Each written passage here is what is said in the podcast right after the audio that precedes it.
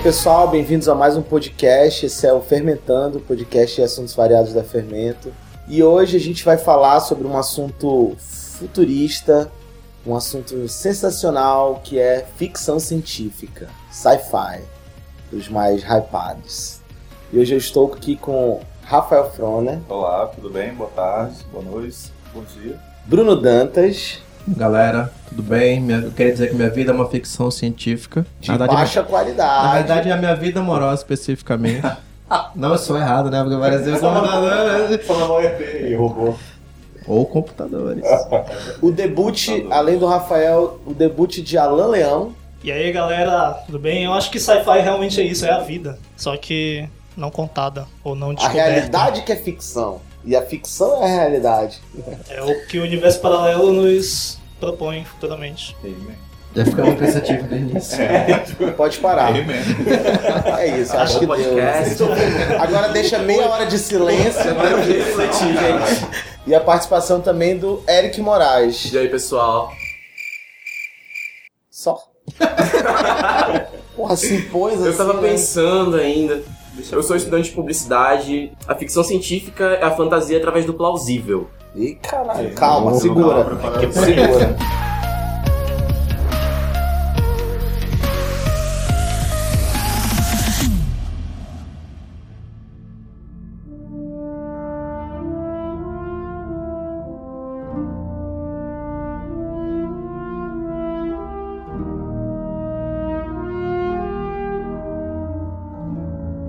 Qual foi o primeiro contato de vocês com a ficção científica? Porque ninguém sabe o que é ficção científica. Todo mundo criança Até já um assistiu. choque, uma- né? É, até O choque. meu choque foi com o canal Sony, ou Fox, perdão, foi com o Arquivo X, cara. Com as temporadas de Arquivo X gravadas em VHS. Porra. Até porque VHS já é um negócio meio ficção científica Cara, hoje em dia, né? Como são as Né? coisas? Porque eu assisti Arquivo X na manchete. pô. Amen, tu assistia dublado, Dublado. a Scully, A Mulder. Scully. Eu assistia na manchete também, dublado. Scully olha quase só. escule. Olha, gente. É, é quase Scully. Era demais, cara. E, e era um choque de realidade, porque era uma criancinha ainda, né? Então tinha aquela lance de ET todo. E todo mundo tinha já um medo de ET por conta do ET de Varginha, né? Então unia uma coisa com a outra. E eu acredito em ETs. Eu não, eu não, na apresentação eu não falei isso, mas eu acredito em ETs. Eu acho que a Tu já teve alguma experiência? Não, mas eu tenho amigos que conheceram e tiveram. Que até são ETs. Qual Então, é a- até sem ETs, Qual é a tua cara. opinião sobre o ET Bilu, por exemplo? ET Bilu, não conheço, senhor. Pô, Ah, busque então, conhecimento. Não tá Sabedoria. seguindo o conselho dele, não tá o, seguindo primeiro, o conselho, o conselho dele. do o conselho principal do ET Bilu é para que os jovens busquem o conhecimento. Peraí, alguém Ele foi- Alguém, sim, Ele alguém foi um personagem, ele foi um Vamos personagem lá, eu vou um- tentar te ajudar. Me Ratinho. Ah, Isso, ele foi personagem de uma reportagem sensa- sensacionalista, né? sim. E foi feito tudo. É, fa- tudo falso, obviamente. Na verdade, foi claramente falso. Sim, Falso, peraí, não, peraí. falso é a opinião Será? sua. Não emita juízo de valor. Não emita juízo de valor, É porque nunca ele foi parecia tão provado. um tio Isso- meu. Isso não É, condiz com a tua apresentação. enquanto É o pra- grande colisor de não justificar o fim de ET Bilu, ele existe. Bom, concordo, eu tenho que. Inclusive os haters, os apaixonados do ET Bilu vão vir nesse podcast e vão questionar e a gente vai ter que entregar a sua cabeça. Bom, ET Bilu não existe, por isso que conhecimento. Alguém na mesa não acredita em alienígenas, ETs, assim, não existe? Cara, eu inclusive tive uma experiência, assim, real, oficial. De eu estar no, no pátio lá do meu condomínio e eu sempre zoei com ET, assim. Eu achava que não existia, então eu zoava todo mundo, né? E um dia eu tava lá de bobeira olhando pro céu e eu vi, cara, uma, uma luz azul. Em forma de cotoco, assim, tipo. É, exatamente. E ainda mandou eu entregar o recado, era pra você. Então, e aí ela começou a se mover muito rápido, assim. E, cara, sério, eu sempre zoava. E, e eu fiquei com tanto medo, tanto medo, assim, de sair correndo. Eu quase não dormi naquela noite. Porque Eu uma não- coisa é você imaginar, outra coisa é você Eu não ver. dormiria nunca mais na minha vida. Cara, um foi negócio tenso. desse, Eu achei na que eu ia, tipo. Porque antes eu, eu achava interessante eu queria ver e tal. No dia que eu vi, eu fiquei com muito medo. Porque é como, é como quebrar a física. Você tá acostumado com a física, com a gravidade, com tudo. E de repente eu olho pro espaço e vejo uma luz azul, que não é uma cor fácil de se, se movimentando em, em- direções totalmente sem nexo. Então, assim, uma coisa é você confundir um, um foguete com não sei o que, ah, um ponto e tal. Outra coisa é você ver padrões totalmente fora da E física. olha só, tu Bicho, já conversou com muito alguém medo. que também viu? Não. Então, eu tenho um amigo que viu e tá dizendo bem parecido. Aliás, me diz, mais ou menos o que você Né? falou também. Pela Cara, tua descrição, a gente de pode concluir que também é um problema entre os alienígenas, beber e pilotar. Ou eles estavam gravando, né? Alienígenas e Furiosos. Velozes e alienígenas.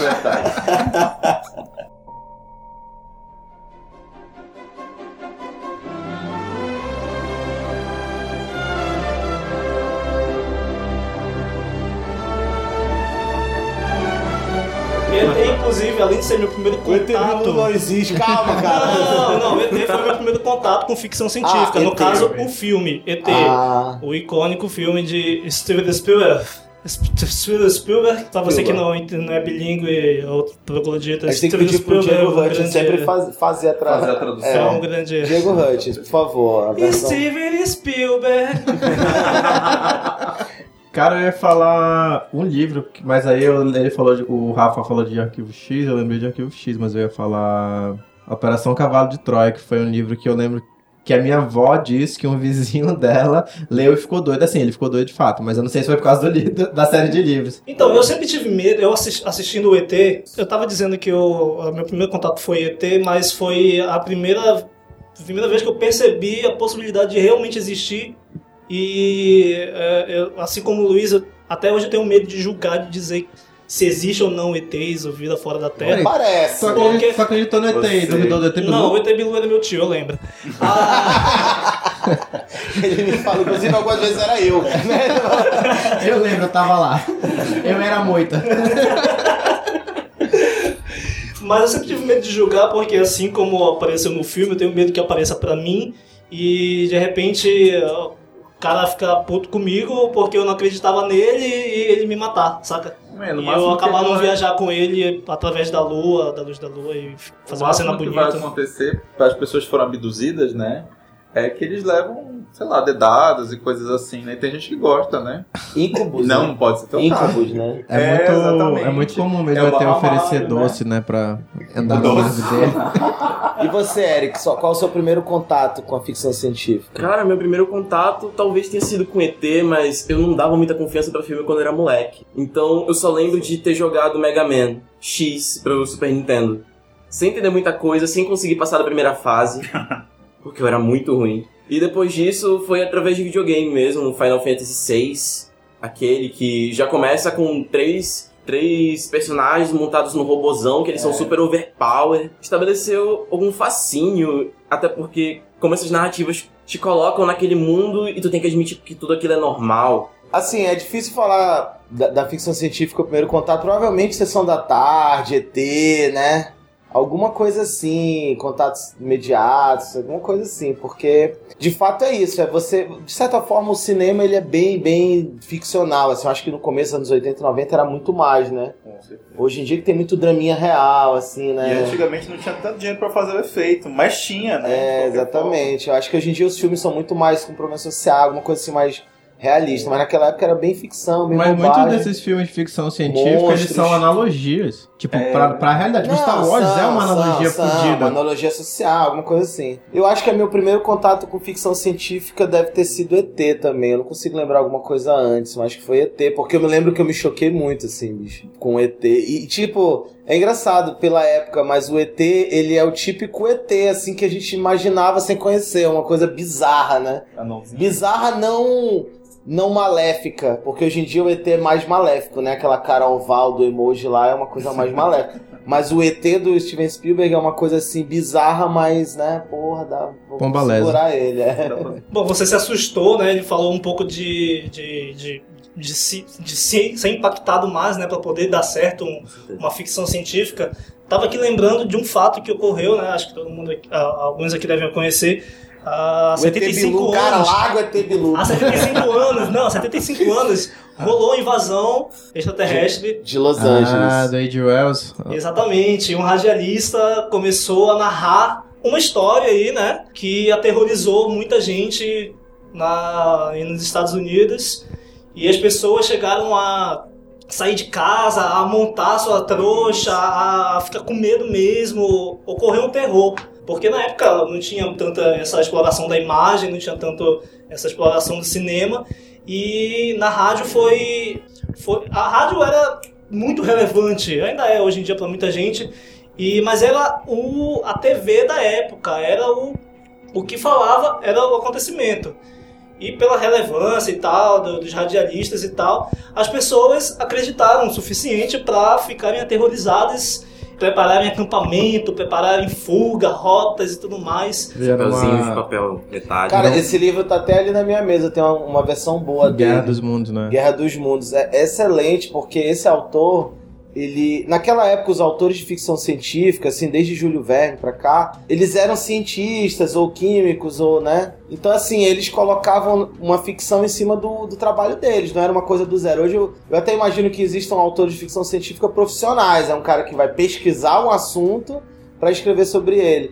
Mas o, o que eu vejo é que os autores de ficção científica mais, mais antigos, não, eles pegavam o dia a dia deles e criavam uma ficção lá no meio. E o H. Wells era isso. E assim, esse cara ele narra muito bem, assim. Um, um dos primeiros livros de ficção científica que eu li foi dele, foi O Homem Invisível. E é sensacional, porque é uma narrativa muito fluida e muito. É, é aquela coisa, é a distorção da realidade, entendeu? É ali no meio da realidade, ele vai te colocar uma viagem inter- interestelar, etc. Pra mim, esse é o melhor tipo de ficção científica. É quando a ficção científica encaixa tão bem na realidade que tu não fica assim, tipo, pô, mas sei lá, isso aí. É, É quando ele consegue adaptar bem a né? Tipo, realidade, puta, entendeu? Será que. Vai que existe, esse cara sabe, né? Eu acho, Parece que, eu acho que natural. uma outra definição que pode ajudar nisso é, é- é dizer que a ficção científica é meio que a criatividade dando acontecendo, saca? É, é, é uma coisa inventada, foi uma coisa inventada por um autor, ou foi uma coisa inventada agora por alguém num tweet, num- numa historinha de Facebook, as fanfics, as famosas fanfics.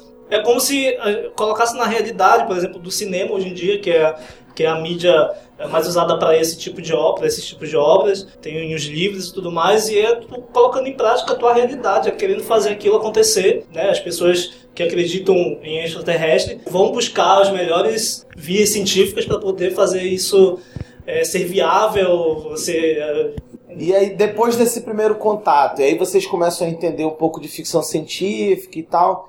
Quem vai, quem gosta começa a se especializar. Eu, por exemplo, eu adoro ficção científica. É, é o meu gênero preferido, assim, de verdade. de- é o meu número um. Tanto que a ideia do podcast foi eu criei, porque eu queria muito falar sobre isso. Eu Já vou até questionar só um adendo, porque tem muita gente que considera que ficção científica não é um gênero. Eu até meio que concordo. Ficção científica, ele é tipo um, um, sei lá, uma ambientação. Mas ficção científica pode ser vários gêneros diferentes. É tipo um romance de pode, ficção pode. científica, entendeu? É, Mas Existe tem um de nicho, mesmo científica, né? Ah, sim, eu considero nicho, que é é. um gênero, mas assim, tem gente que fala, ah, mas eu posso criar um romance épico com ficção científica, eu posso fazer Sim. isso e tal. Se, se hoje em dia super-herói virou um gênero, pode ter filme É de verdade, terror, filme é que é mais sério, né? Então acho que É verdade. Logan, que é um gênero só dele, só próprio, que é um grande filme. gênero Logan.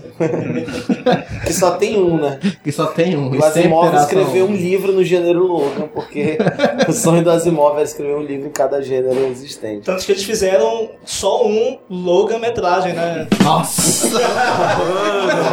Tá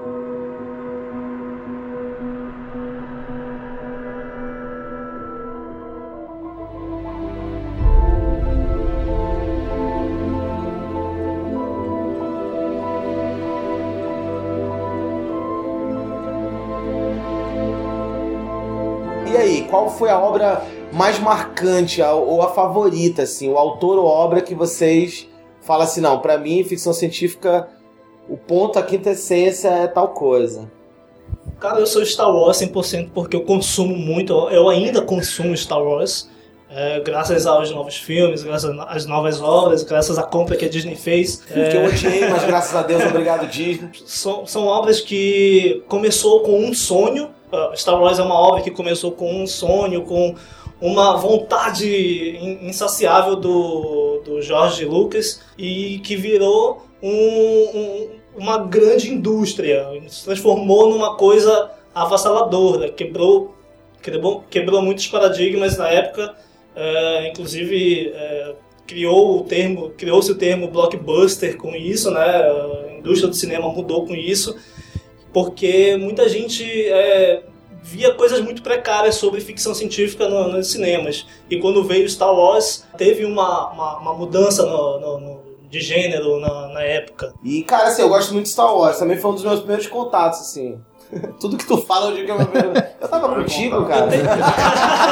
o meu autor favorito de sci-fi, que eu sou apaixonado, é o Isaac Asimov. Inclusive, eu vou fazer um podcast Só dele. só Só dele. Merece. E eu adoro Isaac Asimov, assim, é o meu número um também, assim. O meu gênero principal é ficção científica e meu autor principal é o Asimov. Porque ele é, ele é o típico cara que era cientista, ele é bem contemporâneo, né? Ele morreu em 92, por aí. E, e, e ele colocava nas ficções científicas dele muito de ciência, cara. Então, assim, é sensacional, porque eu tenho, se você. A Fundação, que é a série de livros mais famosa dele, Cara, você encontra Star Wars todinho ali dentro, assim. O pessoal, com certeza, o George Lucas. Eu, eu vi uma vez uma reportagem dizendo que essa época de ouro do, do cinema americano, anos 80, se deu a uma escassez de ideias. Eles estavam só se repetindo e fazendo remake, e isso não estava dando mais dinheiro. E aí eles conseguiram, começaram a fazer um monte de coisa nada a ver. E aí Estamos surgiu. nessa época agora. É, exatamente. E eles falaram que foi exatamente a época de super-herói que, que, que, que ficou cansativo e tal, né? Enfim, então eu gosto muito do Asimov. Cara, assim, ele explica muito bem tudo que eu assisto e vejo. Tudo que eu vejo eu falo, caramba, é Asimov. Porque é um cara que pensava em ficção científica não só como tecnologia, ele é bem futurista e ele previu várias coisas. Por exemplo, ele é o cara que cunhou o termo robótica. Então, assim, ele, ele é coisa... ele, ele definiu basicamente As leis da robótica. como robôs seriam retratados por todos É os verdade. outros. É, Sabe o que é legal? obras. As pessoas falam muito da robótica, que o Asimov é o pai da robótica e tal. E ele tem livros, o robô e tal. E se você for ler, você vai ver que o, o ponto-chave dos livros dele não é tecnologia. Por exemplo, os robôs, as leis da robótica. É questioná-las. É muito demais, cara. Ele, ele mostra situações do tipo. Como a sociedade lidaria com aquilo. É meio Black Mirror, assim. Um dia desse eu tava vendo Black Mirror e falei, cara, o Asimov ele é meio Black Mirror. Porque ele, ele criava a tecnologia dos livros dele para questioná-la. Como que ela destruiu a humanidade, como que ela recuperou isso. Então a mesma coisa dos robôs. Ele criou a lei da robótica, mas parece que o prazer dele era questionar a lei da Será robótica que o tempo Asimov todo. hoje ele estaria naquele movimento anti-inteligência artificial? Nossa, ele foi o primeiro alarmista. É, Bom, ele, ele era um grande vendedor de armários e guarda-roupas, né? Ele tinha uma loja, Isaac Móveis, né? Nossa, mano. E não deu muito certo, ele Olha, foi eu fazer vou- ficção Eu vou pedir pra científica. você se retirar do podcast. Eu tô marcando as piadas pra cortar. As duas coisas que eu li que mudaram a percepção. Uma foi a trilogia da Fundação, que eu lembro que o primeiro livro eu peguei assim, eu. Ah, vou ler aqui uma horinha. Meia-noite, é das 5 da manhã eu acabei o livro. Não consegui parar. E o outro que talvez muita gente nem considere como ficção científica, mas é V de Vingança, do, do Alan Moore. É porque tem uma camada ali de distopia no fundo. Tem toda uma distopia criada que tem uma ficção científica com anarquia, com fantasia muito grande. Eu acho. São duas obras que mudaram assim a minha percepção da, do gênero. Meu primeiro contato foi Final Fantasy e pra mim continua sendo mais icônico. Eu não cheguei a jogar o que é, é não o passei da principal. primeira fase, né? Ele engata personagens fortes, carismáticos também. Além da tecnologia que te pega de surpresa desde o primeiro momento. É, ele fala dos experimentos humanos, ele fala dos limites da ética. O vilão, ele. O Kefka, eu acho que ele é um dos, um dos melhores vilões de videogame que tem por aí. Ele ficou louco pelo plano de dominação mundial que ele patrocinava. Esse é o legal da ficção científica. Ver até onde, até onde pode ir e te fazer se perguntar se tu quer chegar lá. Isso me lembrou muito o segundo episódio de De Volta pro Futuro. Quando o. Esqueci o nome do personagem lá. O... E esse segundo episódio ele mostra muito sobre. é, sobre realidades alternativas, sobre o que, que você faz no passado pode interferir. Qualquer coisa que tu muda no passado pode interferir bruscamente no futuro.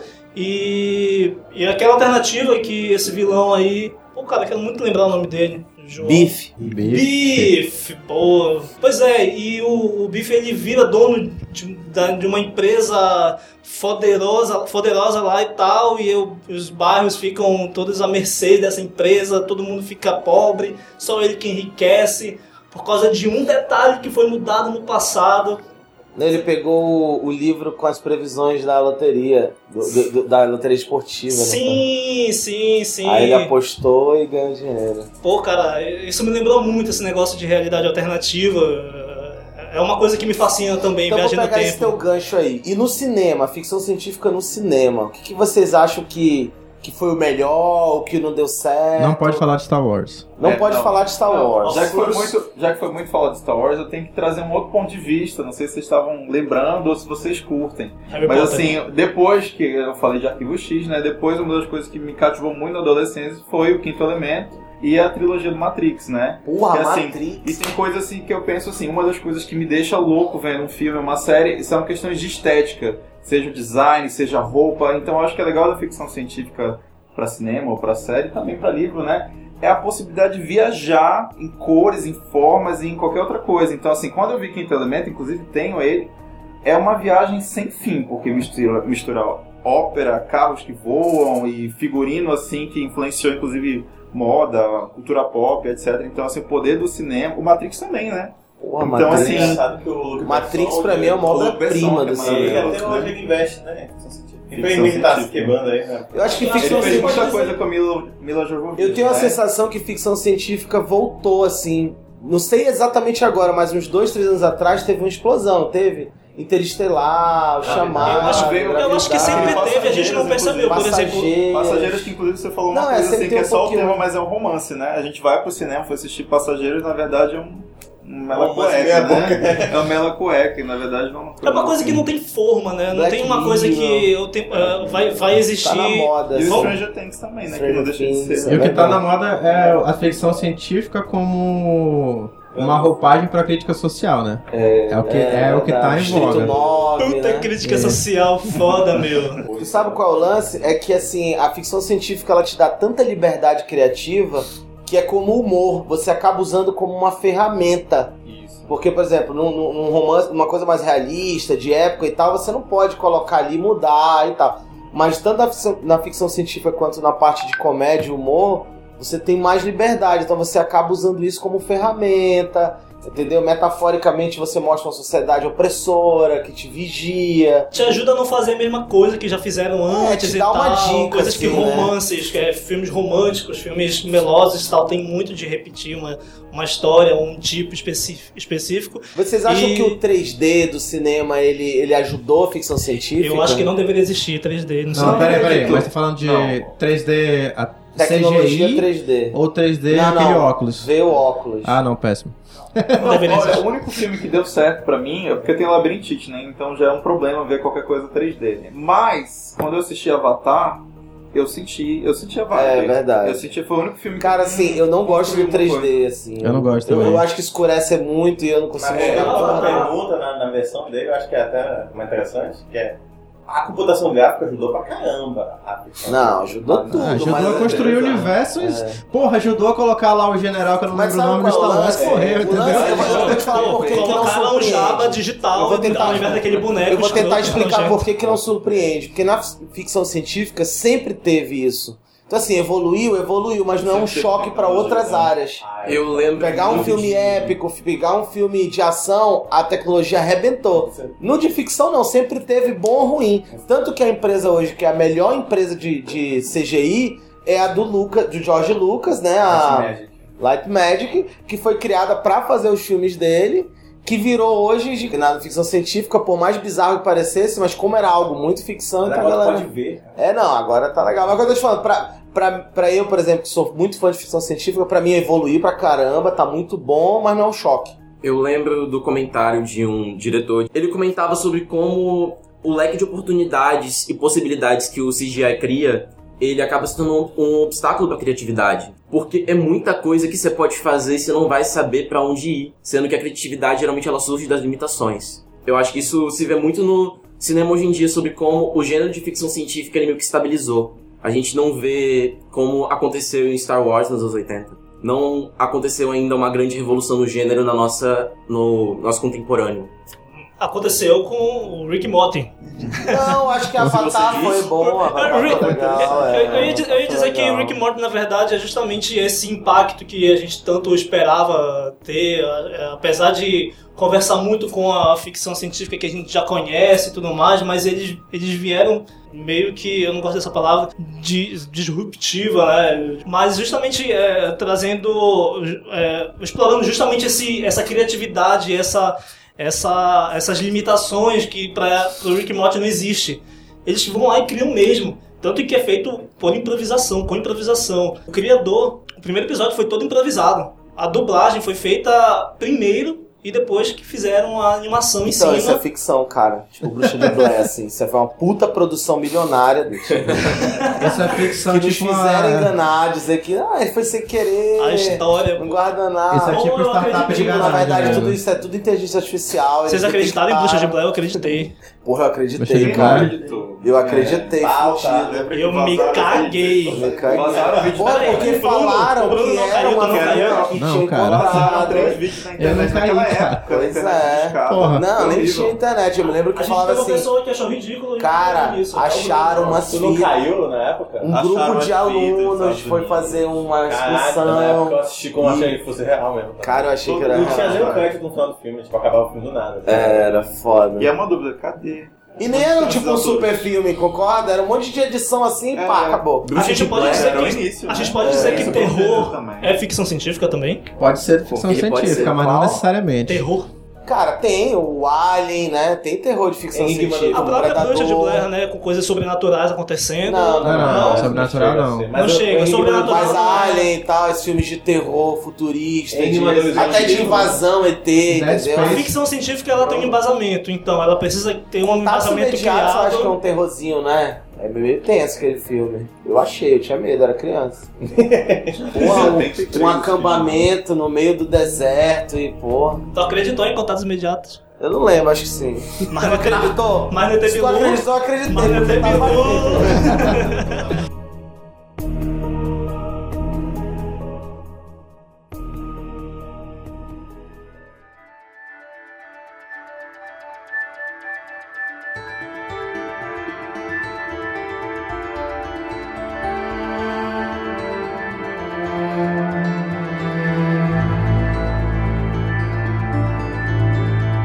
Você acreditou que ia acontecer sem ser carros voadores e, e não deu certo assim você ficou Várias frustrado. coisas, na verdade, mas pra mim uma uma das grandes frustrações é que quando anunciaram o hoverboard, tipo na vida real, tá? Ah, anunciaram o hoverboard, caralho, hoverboard, aí eu fui ver, tem roda.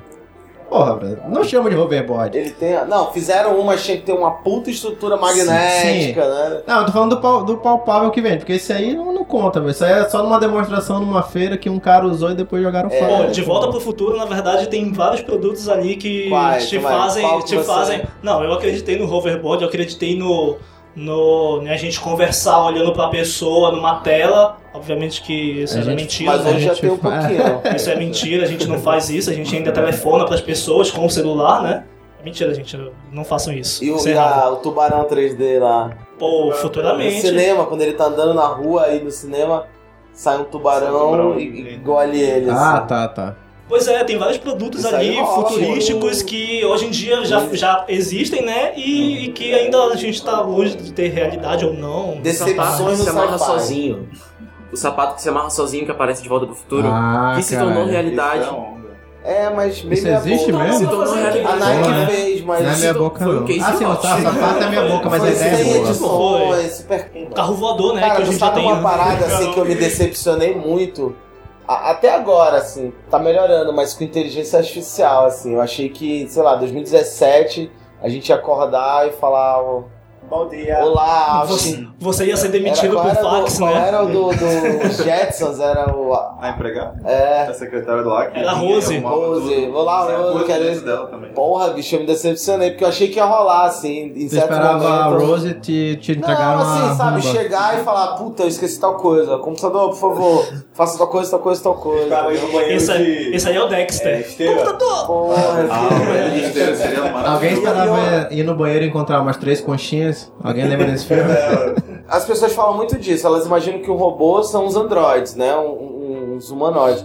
Mas eu acho que, cara, não é. O robô, na verdade, é tipo um carro autodirigível, um assistente. pessoa. pra mim é tipo, já tá rolando o robô. Eu falei de inteligência artificial, mas pra mim robô já tá rolando, cara. A gente já é dominado por Inclusive, robôs. o robô acha que a gente é um robô e eles são orgânicos, não É, mais, né? porque tipo, a gente só dirige hoje em dia com Waze. Robô. Ninguém decora mais número de telefone nem e-mail, depende de uma agenda eletrônica. Entendeu? O nosso calendário. todo, Tá? Então, assim, hoje nós já somos dominados por robôs. A nossa vida, se houvesse um, caos um eletromagnético, um, uma, um apocalipse e, e nós não tivéssemos mais nada, a tecnologia, cara, tinha morrer. Tu tá falando isso só porque o robô mandou você falar isso, é isso? Então eu sou um robô.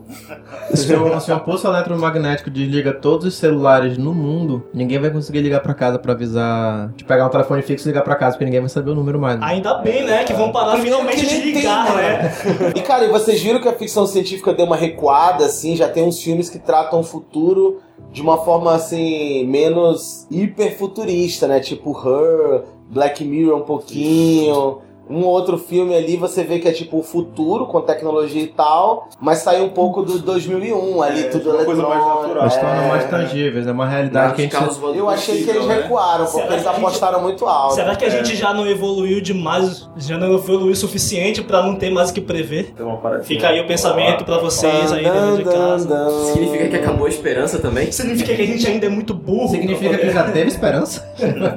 Não, mas é interessante, porque como esses escritores naquela época que estavam evoluindo muito rápido a tecnologia, então você achar que daqui a 50 anos a coisa vai estar extremamente mais, né, não é uma Carros coisa muito voadores, difícil, né? É, enquanto agora não, tu percebe assim, É verdade. pô, faz uns 10 anos que não tem uma evolução muito grande tecnológica, assim, tu olha assim e fala, caraca, não. Nem social, né? Nem do proletariado. Exato. Não, a- a- até 2015 tava Mas bacana. uma coisa que eu percebi que em filme, quando pega os filmes lá dos anos 90, o cara parte do futuro e fala 2025, 2000 alguma coisa. Isso. E agora, esses filmes que vão saindo agora, quando eles pegam uma data pra jogar pra frente, jogam 100 anos, é. Bem mais, assim. Não, em 2015 foi o dia lá do. do... Do de Volta pro Futuro, pô, que a gente foi até pro cinema e teve problema na sessão. E a gente pirateou e assistiu É. aqui na A família. gente comprou pra todo mundo os ingressos, só que teve problema, não conseguiu exibir o filme, a gente veio pra cá piratear, pegou o dinheiro de volta, comprou pizza com E dinheiro. às, vezes, e às vezes não precisa nem ser no futuro, pode ser ficção científica, so- ficção científica sobre o passado. O próprio De Volta pro Futuro tem isso falando do Velho Oeste no terceiro filme. Não, tem um gênero, Wars, tem um gênero chamado steampunk. Há muito tempo atrás, numa galáxia muito distante.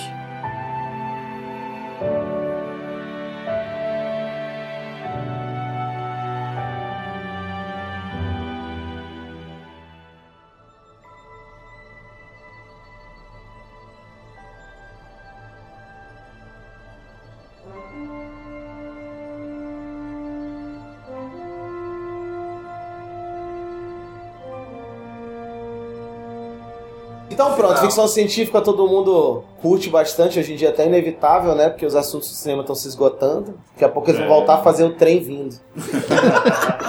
e eu queria que vocês deixassem dicas aí de coisas de ficção científicas bem diferentonas que as pessoas precisam conhecer. Cara, eu acho que Rick Morty já Porra, é um bom começo.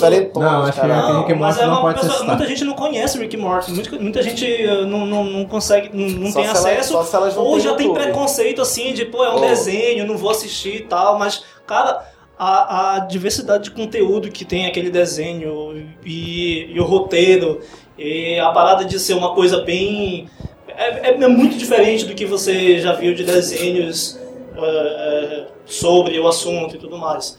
Porque eles realmente estão mexendo em coisa que ninguém mexia, ou estão mexendo de uma outra maneira, estão criando multiversos, estão mexendo com a cabeça. É um Black Mirror de desenho. Cara, sabe que a, te- que a teoria do a teoria do multiverso é real, né?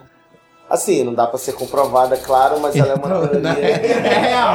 A gente só não sabe, Eu só mas é ensino real. isso pra você. Não, tem algumas hipóteses. Assim, eu tenho informações de dentro, galera, tá? Galera, é eu tenho um informante lá que Recebi uma recebeu visita É o famoso Lula preso amanhã. É o famoso Laércio ganhou. O dia acerta, né? John Piton, qual é? O Viajante do Tempo, lembra desse hoax? John Titor, cara. John Titor. John Saudades.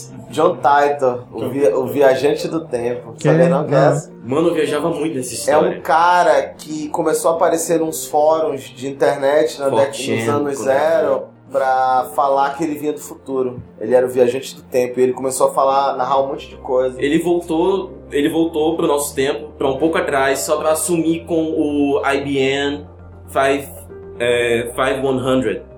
Um Um computador. computadorzinho assim, porque ele precisava pra rodar um software Falando que não inglês parece bem nenhum. sério, né? A gente acredita, né? IBM 5, a gente fala com os IBM, números assim de parece sério. A gente- acredita muito fácil, brother. uma coordenada. Mas, mano, ele postou o, a, o projeto da suposta máquina do tempo dele. Foi, foi. Cinco As partes scans, e tal. sim. Quatro núcleos, um É o- de gravidade, Cara, é um o tipo de coisa. É que nem o cara do, do, do Bitcoin lá. N- Ninguém nunca negou e ninguém nunca aprovou e sumiu. Porra, e tá na internet, bicho. E a galera fica até hoje. Como é que eu não entendi essa do Bitcoin? Existe Ninguém sabe Não. quem criou o cara do o Um Bitcoin. cara criou o Bitcoin. Ele, ele criou um paper, né? Um, um documento, um tipo um TCC, dizendo tudo como ia funcionar o Bitcoin do começo ao fim, inclusive depois de 100, 200, 300 anos. E ele publicou isso mesmo. Só que é um nome fictício, porque ele não existe, né? Então não sabe se é uma pessoa, se são várias pessoas, nunca chegaram em quem criou. É o Satoshi. E aí alguns dizem que é uma pessoa, outros dizem que é um grupo. Talvez tenha então- sido uma inteligência artificial que criou. Dia Ou foi o ET Bilu, né? Ou o ET Bilu. Talvez o ET Bilu daqui a um tempo vai mudar pra Busquem conhecimento, compre bitcoins. Vou indicar uma bem legal, é um quadrinho de um brasileiro, que acho que a gente fala pouco de ficção científica brasileira, né? É do Rafael Albu- Albuquerque, se chama Eight. E uma coisa bem legal desse quadrinho é que ele lida com tempo, né? Viagem no tempo. Só que pra cada momento no tempo ele usa uma cor diferente, uma paleta de cores diferente. Então tu vai passando as páginas, tu vai sabendo onde é que tá, porra, não, isso aqui é no passado, isso é no presente, isso é no futuro. É muito foda. Vale a pena ler. Infelizmente só saiu um capítulo, não dá previsão de sair o outro, mas é muito bom. Eu vou indicar pra galera que curte uma coisa mais pop o Quinto Elemento, porque tem uma geração nova ainda que não sabe o que, que é isso. O Bruce Willis ainda a todo vapor e a Mila Jovovich também. Então é muito fascinante. Pra mim ainda é muito fascinante assistir aquele filme. É muito bom mesmo. Pra se A empolgar. única coisa que não procura é o jogo de videogame do Playstation, porque ele é Não impossível. Não, tem esse aqui não vai passar nem da jogo. primeira fase. Não, Ele tá no Nunca Final Fantasy. Se você- final- Inclusive, ele vai recomendar Mas Final se você Fantasy pra quiser um ele. jogo de videogame assim legal, é o Super Metroid, que também é do Super Nintendo. Olha, o- a minha dica, eu vou indicar um, um conto curto do, do Asimov, se chama Ao Cair da Noite. Ele foi publicado, tem ele sozinho. Cara, é, assim, é sensacional porque vocês vão entender a ficção científica que eu falei do Asimov, misturado com a humanidade que ele cria. Então ele cria uma situação totalmente hipotética de um planeta que tem três sóis e nunca teve noite. É foda, mas é sensacional, assim, é uma ficção científica no estilo asimoviano. a minha, antes da minha recomendação, eu deixo um clamor. Joguem Final Fantasy, joguem Mega Man por Joguei Final Fantasy, tem mim. dicas. Galera, se você jogou e passou, deixa o vídeo aqui no comentário. Cara, deixa sua gameplay, deixa sua speedrun aqui. Chegue pelo favor. menos no, no objetivo do jogo, que é o Final. Que tá. Exatamente. Eu queria que todo mundo lesse Frankenstein, da Mary Shelley, que a mulher que inaugurou esse gênero, como a gente conhece, que trouxe as inspirações do romantismo, incorporou na obra dela. Eu até vou falar Só uma coisa do Frankenstein dela. Ela era esposa de um escritor e ela escreveu Frankenstein numa aposta. Ganhou. Ele- ela ganhou. Ela, Tanto que ele nem ficou famoso, ela A era ideia do poetisa, se não me a engano. ideia do Frankenstein toda, ela surgiu numa bebedeira, como esse podcast aqui. Eles estavam trocando contos, trocando histórias e ela conseguiu desenvolver a dela além daquela situação. Bem, pessoal, é isso. Muito obrigado por mais esse episódio aí conosco. O site, agora a gente tem um site do podcast que é ferment.to, que é o nosso site, fermento barra fermentando. Então lá estão, to estão todos os episódios, você consegue ouvi-los, também tem os links lá da, do iTunes, etc, para você seguir. Todas as sextas-feiras a gente posta um novo episódio. Muito obrigado. Deixe comentário lá no site, nas nossas redes sociais também, arroba fermento no Instagram e barra fermento no Facebook. E até o próximo episódio. Obrigado. Fui!